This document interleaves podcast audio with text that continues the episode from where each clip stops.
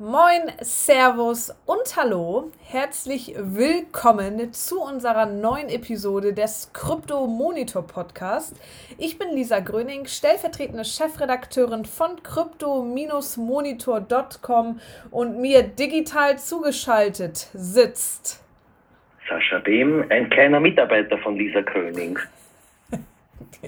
Ich finde es sehr schön, wie sich deine Jobtitel von Woche zu Woche ändern. Hallo Sascha, schön, dass wir wieder beisammen sind. Und ich würde mal sagen, wir schauen direkt mal, was nicht nur äh, das Wetter hier draußen macht, denn tatsächlich scheint die Sonne in Norddeutschland. Äh, auf dem Kryptoradar sah das in den letzten sieben Tagen ähnlich aus. In den letzten 24 Stunden allerdings war es ein bisschen regnerisch. Aber wir schauen uns das mal genauer an. Und zwar der Bitcoin, Ethereum, eigentlich fast alle Coins unter den Top 10 absolut im grünen Bereich. Sogar ein Plus von um die 4 bis 6 Prozent verzeichnet. Wie gesagt, in den letzten 24 Stunden ging es ein bisschen bergab, vor allem auch für Ethereum 2,5%, Bitcoin Cash fast 4% in den Keller gesunken. Und ja, über Polkadot wollen wir gar nicht anfangen zu reden, denn ähm, die haben wir, glaube ich, in höchsten Tönen gelobt vor ein paar Wochen. Nun ja, geht wieder bergab, aber meine Güte, die Sonne kann auch nicht immer scheinen. Wir haben allerdings tatsächlich ein Sorgenkind. Ähm, ja, wo man wirklich mal drüber schnacken sollte. Sascha, was ist mit Ripple los? Es scheint so, dass bei Ripple es drunter und drüber geht. Also, wie soll ich sagen, Ripple-Owner erfahren gerade eine, glaube ich, eine Kalt-Warm-Dusche durchgehend äh, in, durch die News. Ähm, ist, vorgestern gestern hat ja die Swell Conference stattgefunden. Ähm, das ist so eine, eine von Ripple mitveranstaltete äh, Treffen der, der Branchengrößen, wo auch immer der CEO, also Ripple CEO Brad Garlinghouse ähm, mitmacht. Und natürlich erwarten immer alle, das ist so wie die Apple Conference, wann kommt das neue iPhone, was macht Ripple jetzt? Und letztes Jahr zum Beispiel haben sie in Singapur, war das damals, heuer ist es natürlich Covid-bedingt, ist eine virtuelle Konferenz, aber letztes Jahr haben sie zum Beispiel trompetet, äh, dass 10 äh, Prozent des gesamten Geldverkehrs zwischen Mexiko und USA mittlerweile über RippleNet abgewickelt werden. Das waren halt, das hat den, den Kurs natürlich geboostet und äh, dieses Jahr ist, ist, alles ein bisschen anders, weil sie haben Ende September wurde die äh, XRP, das ist ja die Bezeichnung für Ripple, für die, für die, für die Währung, die Ledger Foundation gegründet und seither ebben die Gerüchte nicht ab, weil man weiß nicht genau, was, was wohin soll die Reise gehen. Offiziell ist diese Foundation dazu da, das XRP-Ökosystem auszubauen. Man weiß aber nicht genau, um Gottes Willen stampfen sie äh, gar die eigene Währung ein, sogar solche Gerüchte kursieren, äh, weil noch immer 50 Prozent des Bestands Ripple unter Kontrolle sind und jetzt weiß man nicht, wie frei wird das handelbar, wie frei bleibt das handelbar. Es ist alles ein bisschen sehr seltsam. Die positiven News sind und wozu sich Ripple im Moment committet, äh, sie wollen unbedingt noch energieeffizienter werden. Also sie wollen auch eine, ihren Carbon Footprint noch weiter verbessern, weil das ist auch das, große Unterscheidungsmerkmal zum Bitcoin. Wie wir alle wissen, beim Bitcoin wird gemeint und das verbraucht mittlerweile jährlich ungefähr den Strom eines 10 Millionen Landes. Ähm, das ist alles andere als eine grüne Technologie, könnte man sagen. Und Ripple ist da weit äh, energieeffizienter, weil es ein anderes Konsensverfahren verwendet. Da sind wir bei Berechnungen zufolge äh, 60.000 Mal energieeffizienter als Bitcoin. Dementsprechend die, die, ist das Transaktionsvolumen auch besser managebar. Und deswegen ist ja Ripple auch bei den Banken so weit verbreitet bereits in Verwendung. Ähm, und jetzt wird eben, sie, Ripple unterstützt jetzt das Open Source Protokoll EW0 und das soll äh, in, Kooperation mit der Energy Web Foundation dafür sorgen, dass, dass äh, Blockchain Companies kohlenstoffneutral werden. Also offensichtlich ist man bei Ripple jetzt will man sich die grüne Fahne, äh, Farbe umhängen, äh, aufpinseln. Und ja, wiederum gibt es dann Forscher, die meinen, deswegen werden die Transaktionen in den nächsten fünf Jahren um bis zu 1000 Prozent steigen bei Ripple. Weil eben das so viel energieeffizienter wird und so viel besser als die Konkurrenz. Also zusammenfassend, bevor Lisa etwas müde wird, zusammenfassend, bei Ripple ist es kalt-warm, niemand weiß genau, wohin die Reise geht und deswegen auch wahrscheinlich der Seitkurs, der seitliche Trend in, in den Kursen.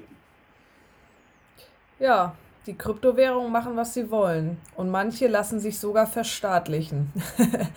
Denn in China geht äh, das Pilotprojekt des digitalen Juan. Juan hört sich ein bisschen lateinamerikanisch an.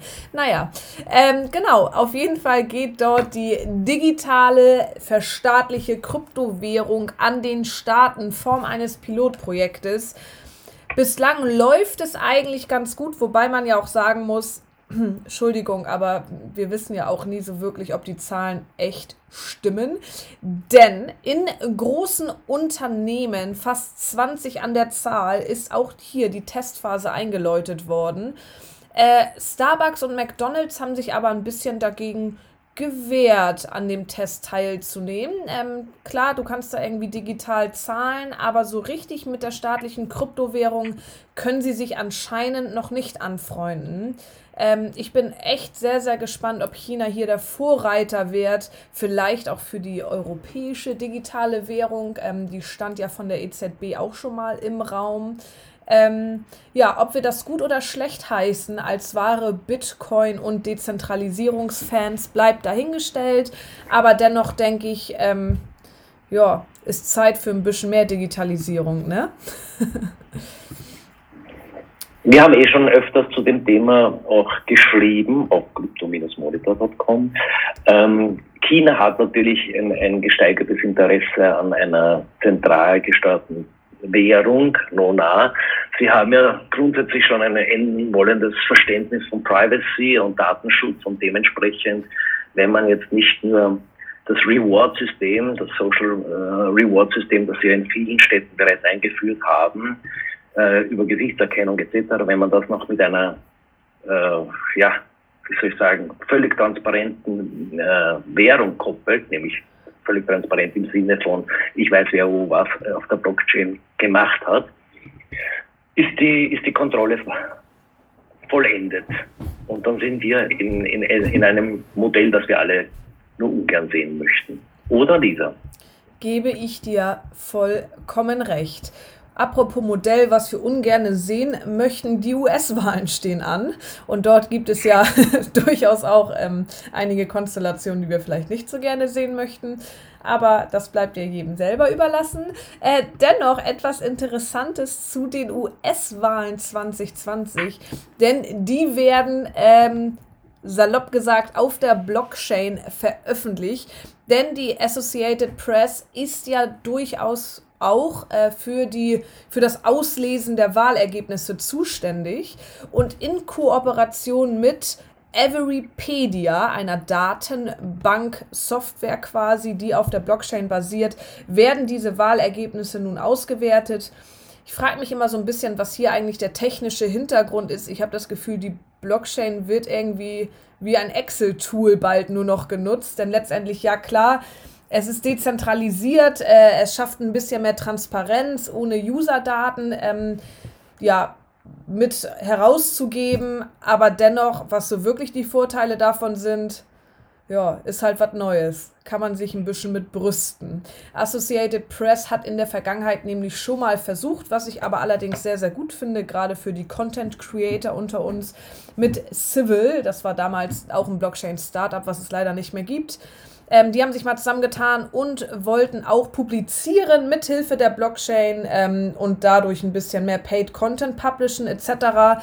Also Bemühungen sind da, aber wenn man das System an sich eventuell nicht so durchdringt, ist es natürlich auch schwer, ja, da mit richtig zu fahren. Wir schauen mal, wie die US-Wahlen ausgehen. Äh, ja, wir drücken die Daumen, dass es äh, kein zu großes Drama dort gibt.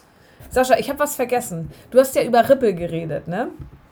Ähm, ja. Da wollte ich auch noch was hinzufügen tatsächlich. Was ich ganz lustig fand, wenn wir vielleicht einmal zum Krypto-Gossip rüberspringen. Ist es zu früh für den Gossip? Nein, nein, nein. Das es ist nie, nie zu früh für Gossip, oder? Das Highlight des Podcasts ist schon gefallen, indem du gesagt hast, Blockchain ist das neue Excel. Oder? Deswegen Gut. Besser kann es nicht werden. Wir, wir müssen jetzt den Zug zum Tor bekommen. Okay, sehr gut, sehr gut. Dann äh, ja, schieße ich mal ein Tor. Und zwar, apropos Ripple, ähm, ein professioneller Super Smash Brothers Spieler, oh, ihr kennt dieses tolle Spiel alle, oder? Also ich habe das früher ähm, viel gespielt auf jeden Fall.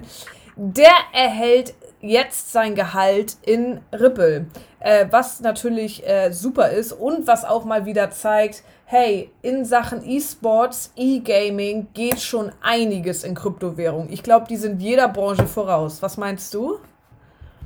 Ja, das lese ich auch immer begeistert, wie du darüber schreibst, weil das ist etwas für die jüngere Generation. Wir haben, wir haben ja noch eher mit Holzspielzeug äh, uns vergnügt.